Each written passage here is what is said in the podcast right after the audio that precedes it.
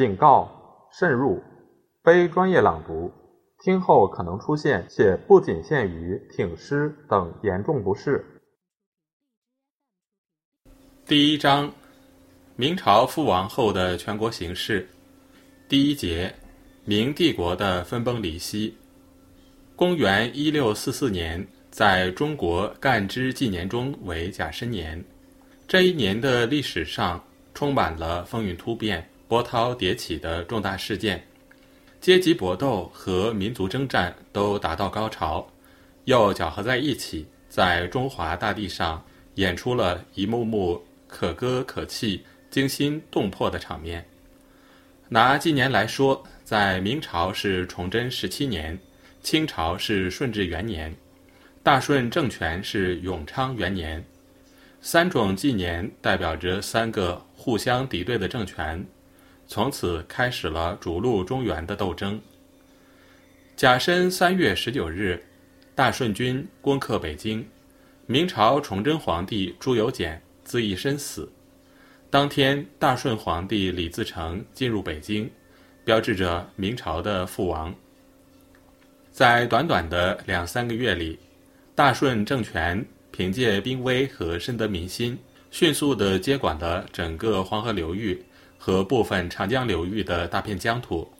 统治区包括了现在的陕西、宁夏、甘肃、青海、山西、河南、河北、北京、天津、山东全境以及湖北、江苏、安徽的部分地方。山海关外的明朝军队在平西伯、吴三桂、辽东巡抚黎玉田的带领下撤入关内，并且同山海关总兵高帝一道投降了大顺政权。清廷趁机派正亲王济尔哈朗等收取了关外地区，这样就形成了大顺政权同清政权隔关对峙的局面。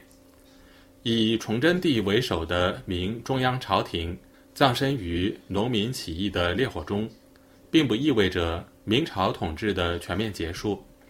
当时，明朝残余势力盘踞的地方还很大，除了张献忠领导的大西军正处于进军四川途中以外，江淮以南的半壁江山仍然在明朝委任的各级官员统治之下。他们自居正统，继续奉行崇祯年号。从这个意义上说，南明的历史是从北庭的覆灭开始的。至于立军继统，则是雍明势力内部的事。换句话说，历来的史籍把弘光朝廷的建立作为南明史的开端，并不完全准确。纵观甲申三月至四月中旬的全国形势。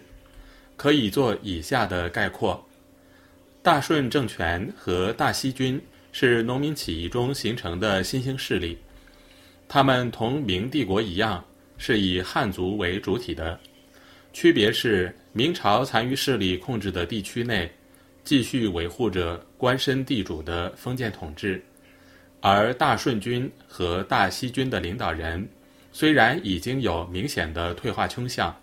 但尚未达到质变的程度，他们实行的政策基本上仍然是打击官绅地主，保护农民利益。一六四四年春天和夏初，大顺军所向无敌，占领了包括北京在内的整个黄河流域。这一广袤地区的百姓欣喜若狂，欢迎恐后，连官绅地主除了极少数。死心塌地的效忠著名王朝，绝大多数都认为明朝气数已尽，转而寄希望于大顺政权。长期以来，人们受“成则为王，败则为寇”的传统观念影响，以为官绅地主对大顺政权一直处于势不两立的地位，这是不完全正确的。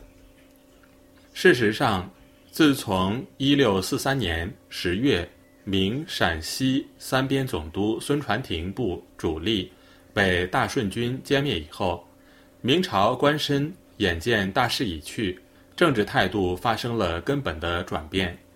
他们当中的绝大多数人，把明王顺兴看成是历史上常见的改朝换代，为了自身利益，纷纷归附于以李自成为首的大顺政权。尽管其中有的人争先投靠，希冀跻身于新兴的大顺朝定鼎功臣之列，有的人则心怀疑惧，但为形势所迫而随大流。总之，在大顺军被清军击败以前，汉族官绅中的大批文官武将，都以投靠大顺政权为唯一出路。而不可能设想，去投靠偏处于辽东的一个语言风俗都有很大差异的满洲贵族为主体的清政权。顾炎武《日之录》中有一段话很值得注意：“有亡国，有亡天下。亡国与亡天下西变，曰：异姓改号，谓之亡国。”人意充塞而至于率兽食人，人将相食，谓之亡天下。保国者，其君其臣，肉食者谋之；保天下者，匹夫之见，与有则焉而已。在汉族官绅看来，大顺政权取代明朝，只是异姓改号；朱明王朝的挣扎图存，是宗室。皇亲国戚、世袭勋臣之类肉食者的事，同一般官绅市民没有多大关系；而满洲贵族的入主中原，则是披发左衽，亡天下了。天下兴亡，匹夫有责，都应当奋起反抗。这就是甲申之春，汉族军民官绅的心理状态。正因为如此。大顺军在短短三个月时间里，就占领了包括京师在内的整个黄河流域。除了在宁武和保定两地稍遇抵抗以外，到处是一派望风归附的景象。如史料所载，晋民倡乱者，皆传贼不杀不淫，所过不征税，于是引领希望。京师百姓也幸灾乐祸，据言李公子指贫人，几银五两，往往如望岁焉。崇祯末年，曾在朝廷任职的熊开元即，魁卫甲申间，臣戴罪还非，望都人，望贼如望岁，不第三百毛刺心，而血欲洒，而无从也。大顺军占领北京时，不仅百姓欢迎，明朝廷在京的两三千名官员，自尽的只有二十人，其他衣冠戒胄，判降如云。国子监生陈方策唐报中说：“我之文武诸僚及士庶人，忝于降附者，畏贼为王者之师，且旦晚一同也。”史可法在奏书中。痛心疾首地说：“在北诸臣死劫者寥寥，在南诸臣讨贼者寥寥，此千古以来所未有之耻也。”北京的明朝官员争先恐后的前往大顺政权立政府报名请求录用，如少詹事项羽，大言于众曰：“大丈夫名节既不全，当立盖世功名。”如管仲魏征可也。几世中石敏声称，天下将一统矣。他赶往报名时，立政府大门已关闭，一时情急，敲门大呼：“吾兵科实名也！”才得以放入。考功司郎中刘廷健朝见时，丞相牛金星说：“公老矣，须白了。”刘连忙分辨道。太师用我，则须自然变黑。某未老也，勉强被录用。首席大学士魏藻德被关押在一间小房里，还从窗户中对人说：“如愿用我，不拘如何，用便罢了。所必作何解？”一六四四年七月，刘泽清致吴三桂信中写道：“三面环关，曾有谁不降贼？”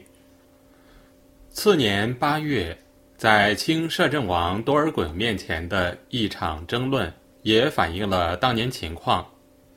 都给事中龚鼎孳等人指责内院大学士冯全是明朝阉党，冯全反唇相讥。说龚鼎孳曾投顺李贼，竟为北城御史。多尔衮问：“此事实否？”公说：“实。”其指鼎孳一人，何人不曾归顺？魏征亦曾归顺唐太宗。龚鼎孳极不择言，像项羽一样，把李自成比为唐太宗。虽受到多尔衮的斥责，却是大顺军。入京后，绝大多数明朝廷官员的真实写照。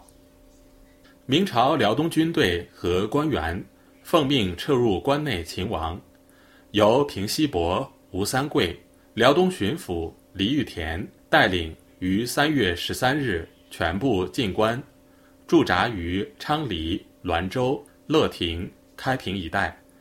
当他们得知大顺军已经占领北京，明朝廷覆亡时，就同山海关总兵高第一道接受了李自成的招降，归附大顺政权。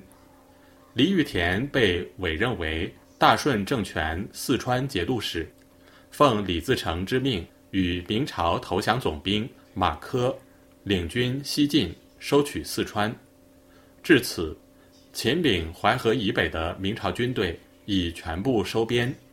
地方除辽东外，均为大顺政权接管。